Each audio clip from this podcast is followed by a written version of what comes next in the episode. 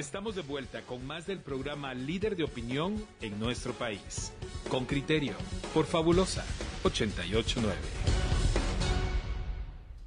Ya estamos de vuelta ahí. Ahora vamos a, tratar un tema que, el viernes no alcanzamos a tratar con la profundidad debida. Se trata de las reformas a las reglas electorales que fueron anunciadas por el Tribunal Supremo Electoral. José Manuel Pazán, reportero con criterio, ha preparado una nota y nosotros entrevistaremos a, una persona integrante de, de esas mesas que han participado y han seguido de cerca todas las reformas electorales. Vamos a escuchar la nota de José Manuel y pronto regresamos con nuestra entrevistada. Reportero con criterio.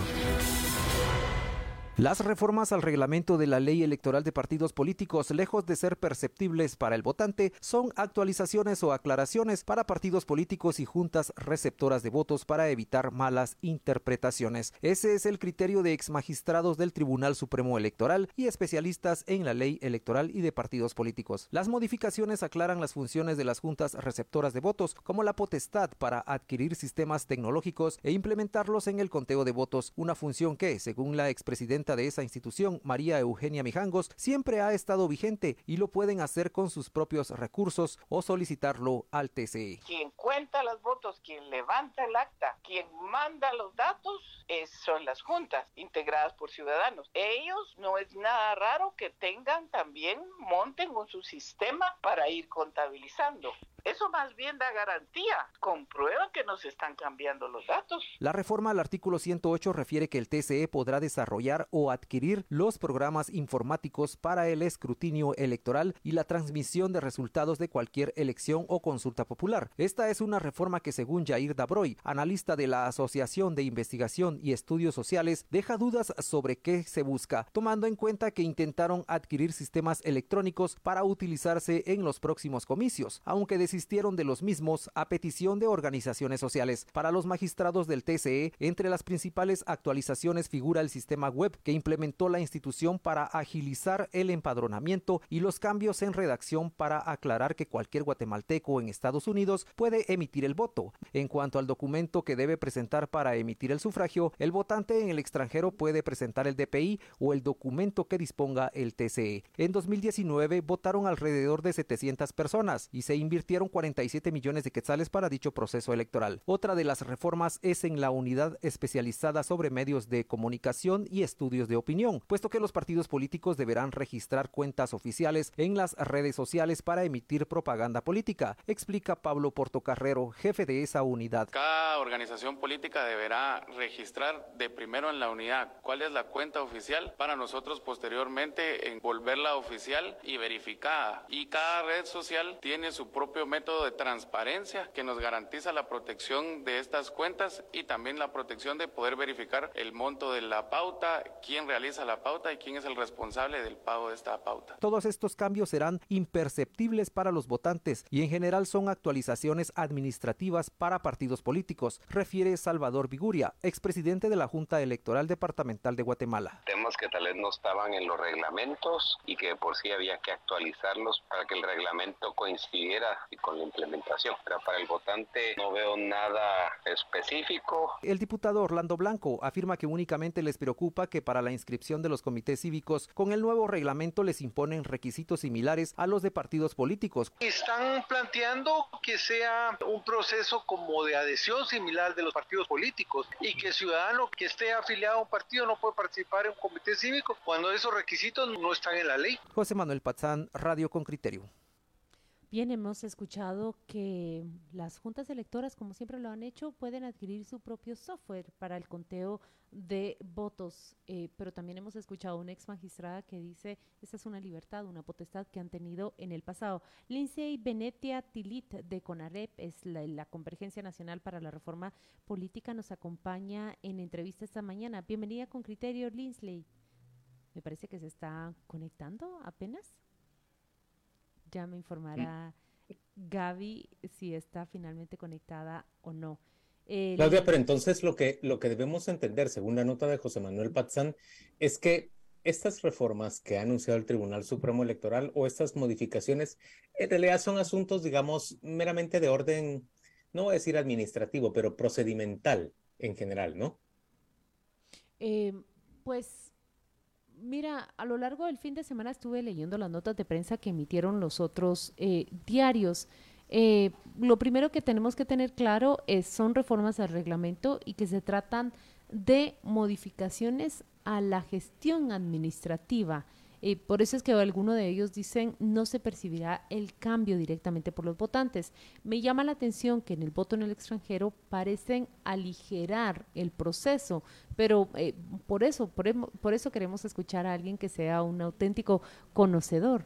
Bueno, yo creo que también, eh, según pude escuchar un poco de la conferencia de prensa que otorgaron, trataban también de definir un poco qué es eh, campaña anticipada, que es uno de los puntos, digamos, eh, más eh, polémicos, sobre todo porque es el que le da las herramientas al Tribunal Supremo Electoral para sancionar a, los partidos políticos y que de alguna forma se ha percibido cierta subjetividad en ese tema. Yo esperaría que en todo caso quede mucho más regulado porque sin duda alguna em, se le ha otorgado al Tribunal Supremo Electoral un poder, diría yo, bastante arbitrario con el cual eh, podría manchar la transparencia de este proceso electoral. Y Miren, yo, yo, creo que ya tenemos a Lindsay Venecia en, en, en, la línea y podríamos preguntarle a ella directamente. Buenos días, Lindsay. Hola, buenos días. Muchísimo gusto de estar acá. Tuve problemas con mi teléfono para poder entrar, pero bueno, ya. Licey, eh, nosotros queremos preguntarte cómo interpretar esas reformas. ¿Cuál es un cambio sustancial que tú crees que eh, es una modificación importante o que modifica eh, la gestión de las elecciones como hasta ahora ha ocurrido? Sí, bueno, mire, yo creo que aquí hay tres cosas que nos, a nosotros desde CONAREP nos llaman la atención. El primero, la primera es la urgencia de hacer las reformas de la ley electoral. Eh, que se dieron a través de con la comisión, ¿verdad?, de asuntos electorales, y que era una urgencia poderlas hacer. No las lograron pasar eh, con, la, con el dictamen favorable y todo lo que se hizo para aprobar ese dictamen, porque fue fuertísimo, ¿verdad? Eh, para, para lograr que eh, incluso llamar a los de la comisión, que no estuvieran en el lugar, que eh, fueran, los llamaran a otro, y bueno, pasar el dictamen. Luego, las que, no pudieron hacer más allá. Luego, con la cuestión de la inconstitucionalidad planteada por, por CACIF. Y ahora, estas, estas reformas. Y las reformas a, uno, el reglamento de la ley electoral y de partidos políticos, reglamento de votos en extranjero, reglamento de la unidad de fiscalización y reglamento de la unidad de medios de comunicación con todas las inconsistencias que ha tenido el Tribunal Supremo Electoral, a nosotros desde CONAREP nos preocupa muchísimo eh, las cuestiones que se están planteando. Yo no podría decir esto, esto y esto, porque hay varias cosas que si no las interpreta, eh, por ejemplo, ¿verdad? El tema del, del empadronamiento, ah, buenísimo. Pero eh, así como está la situación, o sea, genera, genera mucho como a nosotros, ¿verdad? Desde con la red nos genera muchísima desconfianza y lo que más desconfianza nos genera es que estamos a muy poco tiempo de que se haga la convocatoria de elecciones, porque la necesidad de buscar las formas de, cómo hacerlo. Por otro lado, los magistrados dicen, bueno, es que son propuestas desde la Cámara. Eh, y no es así, o sea, hay cosas que se están planteando que no son propuestas desde la Cámara. Y siempre igual, en la reforma de la ley electoral que plantea el mismo tribunal, hay una intención eh, de uh, restarle fuerza al tema del tribunal. La cuestión de los medios de comunicación, el tema de bajarle eh, la posibilidad a los, al tribunal de de esa fuerza, digamos, que tenía con los partidos políticos, eh, nos preocupa, porque no es el hecho de un superpoder. ¿A cuántos partidos ha, ha, sancionado, ha dado el Tribunal Supremo Electoral? Acaba de quitar a la UCL que después de cuánto tiempo pasó eso. Entonces no, no es tan así, ¿verdad? Yo creo que esas reformas sí las tenemos que ver como muchísima... Eh, como con muchísima preocupación por el tiempo en el que se están eh, planteando. Linsley, eh, buenos días, mi nombre es Paul Boteo. Eh, yo tengo la duda, yo creo que las reformas del 2016 sí le otorgaron un poder bastante discrecional o arbitrario al Tribunal Supremo Electoral y supusieron que el Tribunal Supremo Electoral iba a ser un ente completamente ajeno a los intereses eh, y a las influencias que se pudieran hacer desde afuera.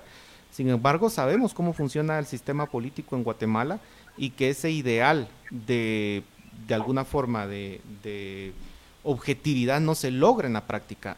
No deberíamos realmente de, dado esa realidad, que no la podemos cambiar en el corto plazo porque el Tribunal Supremo es lo que es y ha venido perdiendo credibilidad con el paso de los años, eh, no deberíamos de hacer una ley que le otorgue, que le otorgue menos eh, poder discrecional al Tribunal Supremo Electoral, porque el efecto práctico es que le termina favoreciendo a unos y afectando a otros con las reglas que existen o no. Mira, chicos, una de las cosas que, que digamos en la Cámara se hablaron, por ejemplo, era que habían que la Comisión de Actualización y Modernización Electoral, eh, el tema de proselitismo, que estaba, que no sé, que había que dejarlo mejor, mejor planteado. Yo comparto contigo que la ley debe de ser bastante clara eh, y los reglamentos también. Lo que, insisto, ¿verdad? lo que nos llama la atención es la necesidad de hacer esos cambios eh, sea por cual sea la forma, ¿verdad? Ya sea por la reforma de la ley electoral, por una inconstitucionalidad planteada y ahora vía reglamento. Tan, con tan poco tiempo. Desde CONAREP creemos que las reformas en la ley electoral deben ser reformas integrales y no reformas apresuradas. Hemos dicho en constantes ocasiones que las reformas deben de discutirse, deben de, de, de verse justamente de esa manera en la que una cosa afecta a las demás y no puede abstraerse de esa realidad. Estamos en un proceso electoral eh, que, o sea, tiene, hay muchas cuestiones alrededor de este proceso electoral. En principio, pues ya no está para nosotros, ¿verdad? Desde CONAREP, no está la CICI, eh, el, este Tribunal Supremo fue electo un poco complicado, ahora estábamos justo en medio de la pandemia, no hubo tiempo como para ver eh, varias cosas, hablar con los magistrados, los magistrados y magistradas han tenido un, una actitud de como de, de mucha cerradez, eh, ha costado que, que, puedan hablar con la ciudadanía. Eh, especialmente, digamos, voy a hablarlo desde nuestro lado, ¿verdad? Desde CONAREP, con nosotros nos ha costado muchísimo que nos puedan atender y que puedan hacer esta, eh, una, para plantearles nuestras preocupaciones. Y, entonces sí, tú tienes razón, o sea, las reformas de, la ley deben estar más claras, pero eh, en este momento plantear reformas es lo que nos llama la atención, igual que hace dos meses con la reforma, con, con el dictamen de la ley, eh, luego con la inconstitucionalidad planteada por Cají, ahora las reformas a reglamento, sí, sí es una cosa que pareciera que los mismos magistrados, magistradas, nosotros decimos que quieren hacer el harakiri, ¿verdad? Aunque en realidad las reformas electorales eh, del 2000, eh, con las que fuimos a elecciones en el 2019, apenas se aplicaban meses antes de las elecciones. Entonces, quizás eh, el tiempo pareciera que los tribunales supremos electorales, independientemente de, de quién los administra, están siempre corriendo contra el tiempo o aplican las reformas de último momento. ¿No recuerdan ustedes en 2019, cuando la unidad de medios apenas se fundó eh, meses antes de echar a correr el proceso electoral? Lindsay eh, Tilit, muchas gracias por atendernos en, en Radio con Criterio. Nos despedimos de ti y te deseamos un buen lunes. Gracias, Claudia. Qué gusto saludarte y, y, de verdad, gracias a ustedes por tocar estos temas tan importantes y necesarios para que estemos alertas y atentos, atentas todas. Gracias. Buenos días. Gracias. Vamos a la pausa comercial.